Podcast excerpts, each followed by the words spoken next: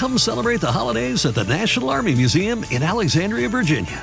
Jump in the VR simulators to ride Santa's jet powered sleigh or fly over frozen landscape in the Great Glacier Race. Enjoy special deals and discounts at the museum store and cafe every Saturday in December from 3 to 5. And bring your out of town friends and family too because admission and parking are free. Celebrate the holidays at the National Army Museum. A full list of holiday fun is at usarmymuseum.org. That's usarmymuseum.org. Este episodio llega a ustedes gracias a Huggies, Mostela y Purex Baby. Bienvenidos a Baby Time Podcast para nuevos padres y padres de nuevo. Hola, soy Micaela Riaza, madre de dos hijas, dula posparto, educadora de lactancia, educadora de preparación al parto y creadora de Baby Time. Mi compromiso con ustedes es proveerle información de manera llana, fácil de entender. Antes era la falta de información, ahora es el bombardeo de información. Los voy a ayudar a entender qué necesitas y qué está de más. Bienvenidos. Bueno, aquí estamos con otro episodio y hoy es un día muy importante para mí porque hoy es el día que mi hija nació. Hoy es el cumpleaños de mi hija y es el día de verdad que estoy reflexionando en todo lo que yo hubiera querido saber como madre primeriza em, y no sabía. Y de nuevo, para eso estoy compartiendo toda esta información con ustedes, eh, para que filtren y, todavía 16 años después, eh, yo estoy aprendiendo cosas nuevas que digo, Dios mío, porque es que yo no lo sabía, porque nadie me lo dijo.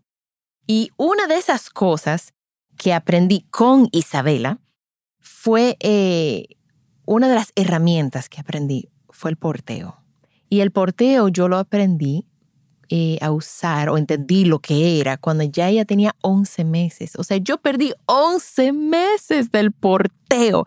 Y para los que no saben lo que es porteo, les voy a explicar. Porteo es el verbo de literalmente llevar tu bebé arriba de ti, amarrado a ti en una mochila, en un canguro. O sea, lo, han, lo hemos estado haciendo por miles y miles y miles de años. O sea, se piensa que alrededor de 50 mil años llevamos cargando a nuestros hijos, porque, señores, ellos no caminan y hay que ser eficiente y hay que caminar. Y en, en esos tribus de hunter-gatherers, de, de esos tribus primitivos, había que caminar y andar rápido y la forma más eficiente era amarra al muchacho y vete, porque los niños, los bebés humanos, como dijo Jessica Hoffman en, en un podcast anterior, no empiezan a caminar hasta alrededor del año y no pueden seguir nuestro ritmo hasta los dos o tres años. Entonces, ¿qué vamos a hacer con estos muchachos mientras tanto? Lo vamos a cargar, pero necesitamos nuestros brazos, entonces lo vamos a portear. Entonces, yo esto lo conocí cuando fui a prepararme como cuando inicié mi, mi nueva carrera como dula, educadora, eh, que me fui a Oregón, ese, esa historia yo lo conté en el primer podcast, y todo el mundo en, en, que estaba como en ese mundo me hablaba de un sling. Y yo, ¿qué lo que un sling? Yo ando con un coche, señores, yo pedí una jipeta de coche para, para sus seis meses, para su autizo. Yo quiero un coche que ni me cabía. Primero ni lo podía entrar yo en mi carro y casi no cabía en mi carro, pero ese era el coche que yo quería. Em, yo sí tenía un, como un canguro, pero era muy incómodo, entonces yo no lo sabía, usaba el coche. Hasta que llego a Obregón y tengo que andar con mi hija para todos lados, porque era, era nada más ella y yo, y todo el mundo me hablaba del sling. Cuando de verdad faltaron, faltaban quizás tres o cuatro días para yo irme, dije, yo voy a comprar un sling, porque que yo estoy harta, todo el mundo me está hablando de esto, vamos a probarlo. Lo compré y me acuerdo que vino la señora a mi casa y me lo puso y fue bastante caro, o sea, eran como 60 dólares. Pero mi hija a los 11 meses pesaba quizás 27, 28 libras, era grande. Y cuando ella me puso este artefacto, esta tela con estas argollas, yo sentí un alivio en el cuerpo porque se me distribuyó todo el peso de Isabela en el cuerpo. Yo dije, Dios mío, ese fue como un momento, ajá. Yo sentí como que los ángeles eh, eh, cantaron y yo dije, Dios mío, pero esto, porque yo no lo había visto en República Dominicana. Y esto No existe allá, yo lo tengo. O sea, esto es algo que cada madre y padre debe de usar y tener para poder cargar a sus hijos, porque Dios mío, yo sentí un alivio en todo el cuerpo. Y yo solo le pagué los 60 dólares felices. Toma, ahí están. Señor, y al otro día yo empecé, yo dije, bueno, déjame ir a pasear para Portland y me fui en el tren, yo voy a andar con mi niña y me puse el sling y el tiempo entero yo sentía, y dejé el coche porque yo estaba eh, estrenando, ¿verdad? El porteo. Y yo sentía que la carita me caía y se me caía y se me caía y como que no, yo veía que, pero yo no entiendo qué era lo que está pasando y este disparate, esto no sirve, esto fue un engaño. Y de repente llamé, gracias a Dios, que llamé a la señora otra vez, le dije, esto no me está funcionando. Ella volvió a mi casa y me enseñó un truque, un, tip. Fue un truquito nada más de yo sentar a mi hija y doblarle las piernitas como en posición de cuclillas y eso era porque yo sentía como que ella se me caía por, se me estaba resbalando, pero era porque yo no la había colocado bien. Inmediatamente ella me enseñó cómo ponerla en posición cuclillas o en posición M, que la nalguita le queda más abajo que las, las rodillitas. Y ya, esa fue. Y yo la aporté a ella. Ella tenía 11 meses, bueno, cargada, cargada hasta los dos años y medio. Yo la pude cargar durante mi segundo embarazo. Y entonces cuando ya me pesaba, ya a los 3, 4, 5 años, ya ella me pesaba demasiado, igual ella me decía, mami, yo quiero un acorruque. Entonces yo me sentaba, me ponía el sling, ella se entraba y, y, era como un abrazo, y yo apretaba el sling y eso era un acorruque, ese era un espacio de nosotras. Y por supuesto, mi otra hija ya salió de la clínica en el sling eh, porteada y en ese momento yo vivía en un pueblo que se llama La Romana y la gente me conocía, ah, tú eres la muchacha del paño, es el paño. La gente me miraba rarísimo, y este paño, y, ella está incómoda, y la gente hablaba y murmuraba, y, hablaban. Yo escuchaba, esa niña no está cómoda, esa, eso es un abuso. Y esa de la niña, me acuerdo que hubo una cajera que me dijo, yo le quiero ver las piernas a tu hija porque tú solo estás desformando. Y yo, ¿qué? Pero tú sí eres ignorante, pero los, los niños se han porteado así por todo, o sea, por miles y miles de años. La gente me decía, tú lo vas a mal acostumbrar, tú lo vas a, malformar, tú, o sea, es una cosa que, porque aquí en República Dominicana no hay cultura de porteo, como en otros países. En países, en África hay porteo en, los, en las culturas indígenas de Centroamérica, Sudamérica, hay porteo. Em, todavía se ve en las culturas asiáticas, hay porteo. Pero yo creo que aquí, cuando llegaron los españoles eh, y se llevaron de encuentro, los taínos se llevaron de encuentro el porteo también. Entonces, em, nada, le tengo que para, para contar, mis hijas están perfectamente bien, sus piernas están perfectamente bien. Y realmente el porteo nos dio em, ese apego, esa seguridad. Porque mi hija llegaba a un lugar y veía todo desde mi perspectiva, a un lugar quizá extraño, un cumpleaños o algún sitio nuevo, y ella tenía tiempo para adaptarse a este nuevo, eh, esta nueva situación y cuando ella estaba lista, ella me decía, mami, ya. Y la soltaba y se iba. Con mi segunda hija, yo pude extender la lactancia porque el porteo permite, algunos, algunos portabebés, permiten lactar mientras que estás haciendo porteo. Y entonces, desde yo dando una charla, yo dando un taller, yo andaba con mi hija, ella, yo nunca la dejé. Eh, no fuera, no, no por ninguna idea extremista o, muy hippie, natural, que yo, muy granola, sino era simplemente porque era mucho más fácil. Yo estaba lactando y que ella anduviera conmigo y no iba a llorar. Y si en el medio de mi charla ella quería comer, La, la, acostaba, la lactaba y la volvía y la ponía. Y, y, nadie se daba cuenta. Entonces, de verdad que yo creo que el porteo fue una de las razones que pude extender mi lactancia eh, hasta los dos años. Entonces, quiero hablar un poquitico sobre los diferentes tipos de portabebés. No hay uno mejor que otro. De verdad que no. Es el, el gusto, o sea, es el gusto, el propio gusto de cada mamá o papá. Hay fulares, que son unas telas larguísimas, eh, que al principio yo, yo entendí que aquí nos, no iba a gustar por el calor, pero existen y es una forma comodísima de cargar a los bebés. Luego están los, eh, las bandoleras o los slings que, de argollas que permite que el bebé, y estos se pueden usar desde el nacimiento del bebé. Desde que tu bebé tiene 7 libras, 8 libras, tú puedes usar este, este estilo de porteo.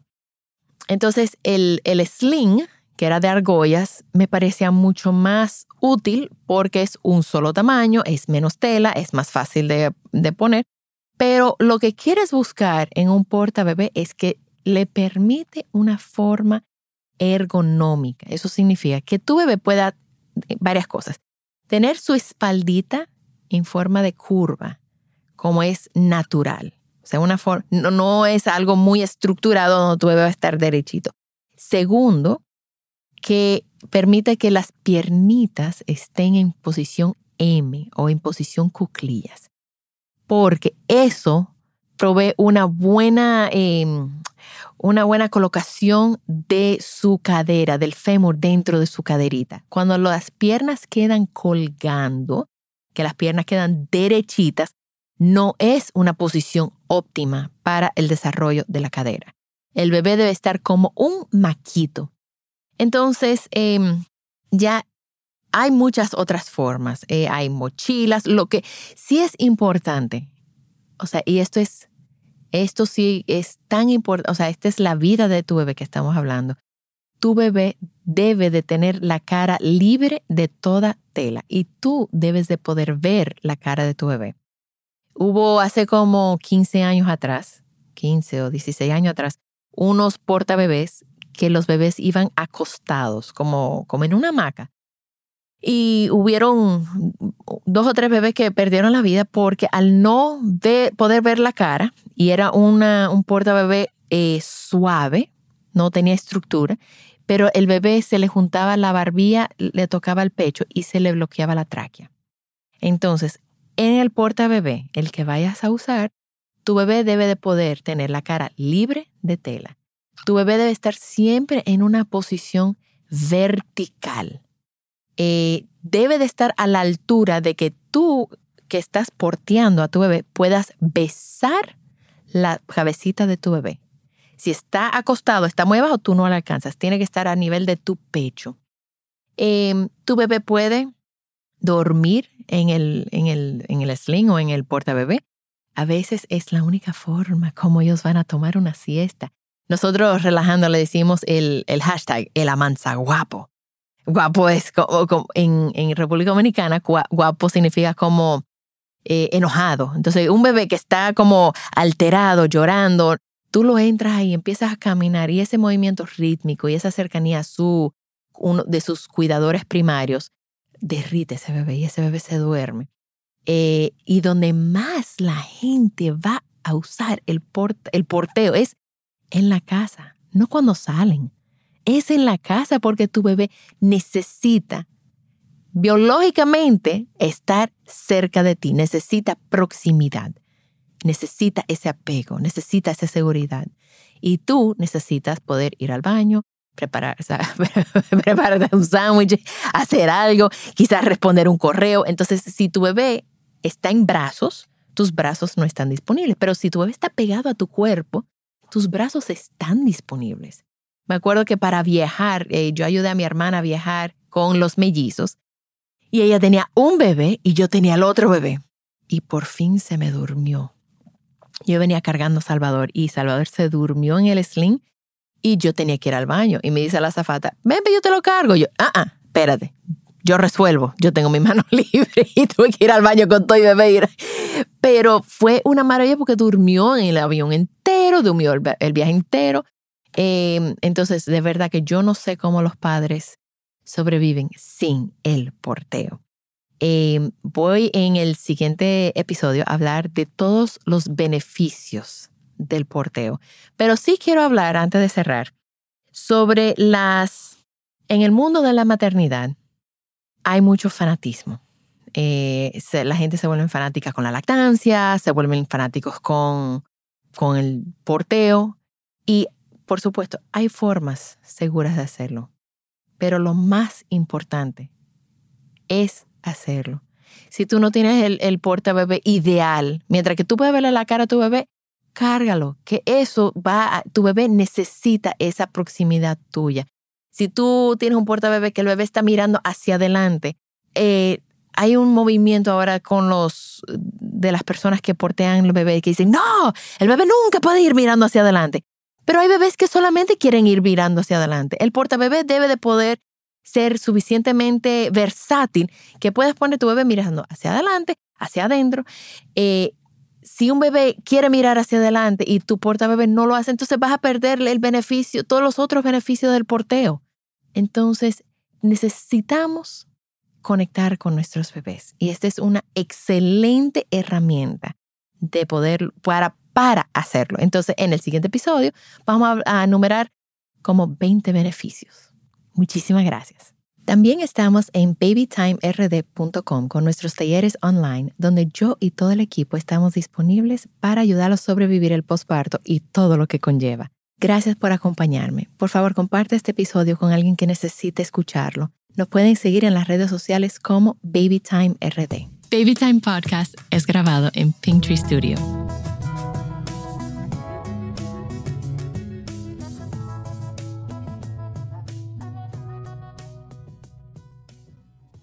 Looking for truly stunning jewelry this holiday season? Boone & Sons Jewelers is fully stocked with unique gifts they'll love in Chevy Chase, DC, and McLean, and virtual shopping experiences by appointment. Trusted by Washingtonians for over 70 years. BooneAndSons.com. Add sparkle to your holidays with Boone & Sons Jewelers. A burst of color for festive holiday occasions and unique gifts they'll treasure forever. Boone & Sons Jewelers in Chevy Chase, DC, and McLean, and virtual shopping experiences by appointment at BooneAndSons.com.